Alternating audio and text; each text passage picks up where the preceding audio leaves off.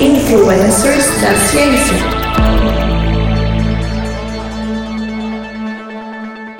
Olá, queridos e queridos ouvintes, aqui sou eu, a Kézia Nogueira, e hoje estamos aqui para um episódio especial que a gente faz de, né, todo mês aí, que é o Influencers da Ciência.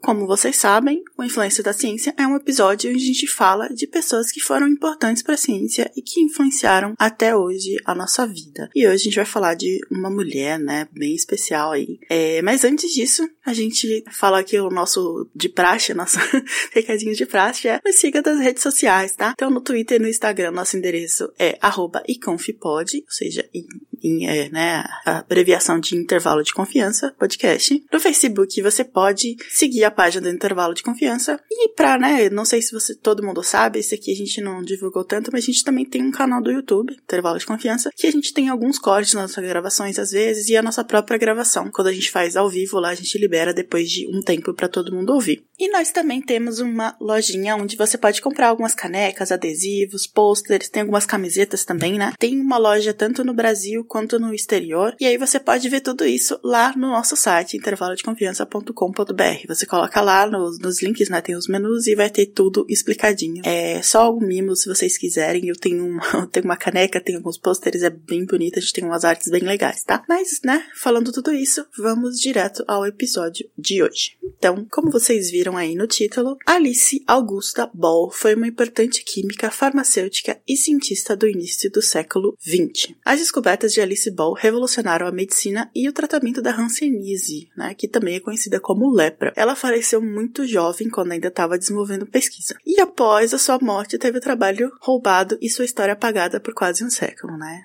É, nada novo por aí, infelizmente. Ela fez história, se tornando a primeira mulher e estudante afro-americana a receber um mestrado em Química na Universidade do Havaí. Com a sua trajetória, Ball abriu caminhos e inspirou diversas mulheres na área da ciência. Ela nasceu em 24 de julho de 1892 em Seattle, no estado de Washington, nos Estados Unidos. E ela era filha de Lara Louise Howard, que era uma fotógrafa, e James Presley Ball Jr., que era advogado, editor de jornal e também fotógrafo. Ela era filha do meio com dois irmãos mais velhos, o Robert e o William, e uma irmã mais nova, que era Ed. Eles eram uma família americana de classe média, né? Uma família clássica americana. O seu avô era James Presley Ball, conhecido abolicionista e fotógrafo de daguerreotipos, né?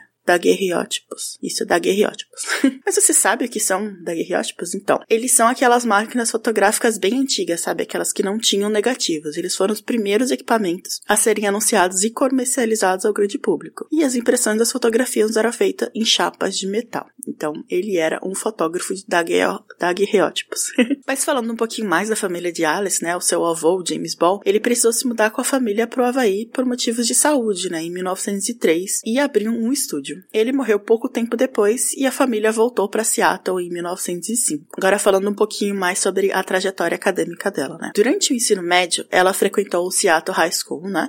E depois de receber as melhores notas em ciências, começou a estudar e recebeu os diplomas de química farmacêutica, né? Em 1912 e o bacharel em farmácia em 1914 na Universidade de Washington. Alice se destacou entre seus colegas por ser coautora de um artigo no prestigiado Journal of American Chemical Society. page Depois que ela concluiu o curso, ela recebeu muitas ofertas de bolsa de estudo, né? E Alice aceitou a do College of Hawaii, que mais tarde virou a Universidade do Havaí, né? Já em 1914, ela, né, uma estudante de pós-graduação, se tornou a primeira mulher e a primeira afro-americana a obter um mestrado em Química pelo College of Hawaii. No eletivo de 1914 a 1915, né, se não sabe, lá nos Estados Unidos eles começam no meio do ano e terminam no meio do outro ano, lhe foi oferecida uma posição de ensino e pesquisa, e Alice se tornou a primeira professora de Química na instituição. E aí, nesse período de estudos na Havaí, ela trabalhou com o óleo de Chalmungra, eu acho que é assim que se pronuncia, gente, e suas propriedades químicas. Nessa época, né, esse tipo de óleo era o único tratamento disponível para hanseníase, mas era quase impossível de usar com eficácia, né, então era muito difícil. O Dr. Harry Holman, que trabalhava no hospital Kalihi, no,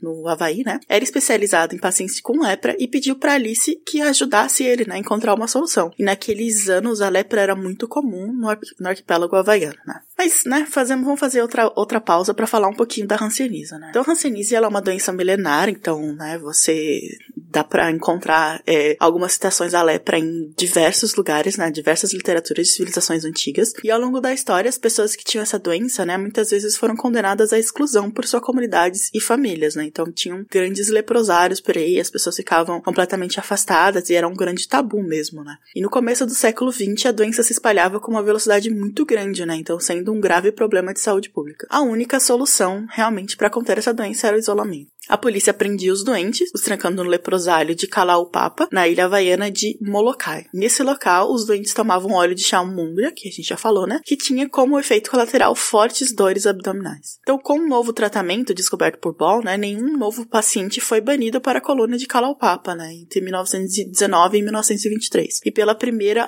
vez, alguns pacientes de lá foram liberados, né. Então, vale destacar que a doença é causada por um germe chamado Microbacterium leprae. Em 2020, então, né, praticamente ontem, houve 127.558 novos casos de hanseníase no mundo. Então é uma doença que ainda existe e que ainda está aí pelo mundo, mas realmente não está mais no mesmo nível de, de, de terror e de, de isolamento que era antigamente, né. E como que Ball descobriu esse novo método, né? Ela isolou com sucesso o óleo em componentes de ácidos graxos de diferentes pesos moleculares, né? Então permitindo que ela manipulasse o óleo em uma forma injetável de uma solução em água. Então, o rigor científico de Ball resultou em um método de grande sucesso para aliviar os sintomas da hanseníase, que poderia ser injetado com segurança e com efeitos colaterais mínimos. O método ficou conhecido mais tarde como método Ball, usado em milhares de indivíduos infectados por mais de 30 anos, até que a dapsona, né, um antibiótico da classe dos sulfonas, fosse introduzido. Então, por 30 anos, esse foi o único método de tratamento para essa doença. O método Ball foi tão bem sucedido que pacientes com hanseníase do mundo todo receberam alta de hospitais e instalações. imagina, gente, isso é uma coisa muito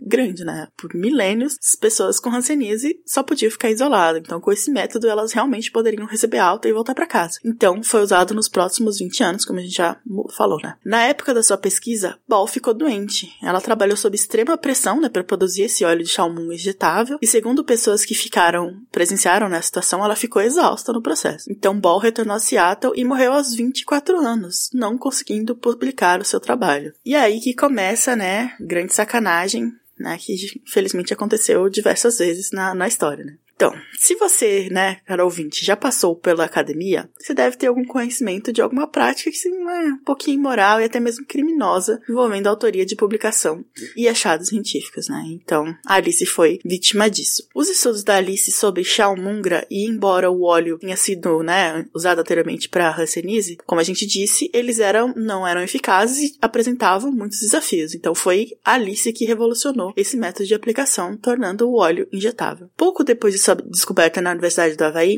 como a gente já disse, ela morreu não conseguindo publicar. O reitor da universidade, na época, né, do, do, Dr., né, Dr. Arthur Dean, continuou o trabalho de Alice publicando as descobertas como suas, sem dar o crédito a ela. Dean até reivindicou a descoberta para si mesmo, chamando de método Dean, né? E como a gente sabe, infelizmente era comum que os homens levassem o crédito das descobertas, né? E Ball foi apenas mais uma vítima disso tudo. Mas aí, em 1922, seis anos depois que ela tinha morrido, né, o Dr. Harry Hallman, né, que era o cirurgião assistente de, do Hospital Cariri, né, que inicialmente tinha pedido para a Bal explorar essa, essa solução, publicou um artigo dando a Bal o devido crédito que ela merecia, né? E mesmo assim, Bal recebe, é, permaneceu grande parte e esquecida até né, da história científica até recentemente. Alice, ela morreu em 31 de dezembro de 1916, né? E possivelmente que a causa da morte dela tinha sido ferimentos por inalação de gás cloro, né? Durante uma demonstração de classe em Honolulu. Mas a história sempre fala por si mesma. Então, décadas depois, seu trabalho foi devidamente reconhecido conhecido. Em 2000, a Universidade do Havaí, Manoa, dedicou uma placa em homenagem a Alice e a sua descoberta em frente de uma árvore Chalmuga, né, de onde vem o óleo, no campus.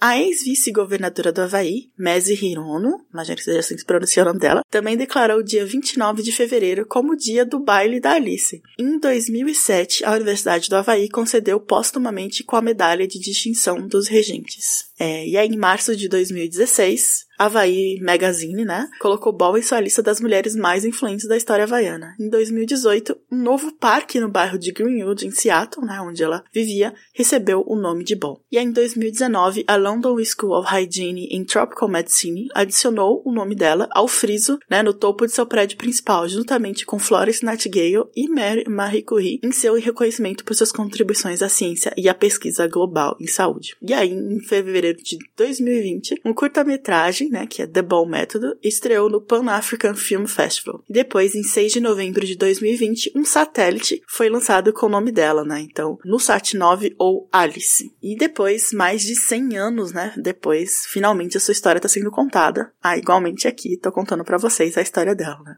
Alice, ela morreu jovem, né? Ela não viu os alcances da sua descoberta, mas o trabalho que ela fez fez uma enorme diferença na vida de milhares de pessoas, né? Porque, como eu falei antes, imagine que a lepra, ela sempre foi uma doença é, que era um, verdadeiro terror, né, na vida das pessoas, porque não tinha um tratamento eficaz, era uma coisa que era praticamente uma condenação à morte, ao isolamento. Então, se vocês pesquisarem mesmo na Bíblia, eu acho que é a referência mais clara para vocês, né? Tipo, sempre tinha a questão do leproso, o leprosário que ficava de fora, que é aquela pessoa que perdia todo o contato com a sua comunidade, com a sua, né, é, com o seu lugar de origem por causa de uma doença que não tinha muito o que fazer, né? Era uma doença altamente contagiosa, não era como se tivesse muitas possibilidades de evitar, né, o contágio. Então, quando alguém recebia esse diagnóstico, era realmente uma sentença de morte. Então, uma menina que com 24 anos realmente conseguiu fazer essa descoberta que revolucionou tudo, assim, sabe? Então, ela devolveu realmente a vida para milhares de pessoas, né? Não só a vida, mas também o convívio social, eles pudessem fazer parte da sociedade novamente. E é isso, gente. Espero que vocês tenham gostado da história da Alice. Se vocês puderem ver também o curta-metragem, não sei se tá disponível aí, mas com certeza aí na, na internet vocês conseguem achar. Muito obrigada por terem ouvido e até o próximo intervalo de confiança. Tchau, tchau!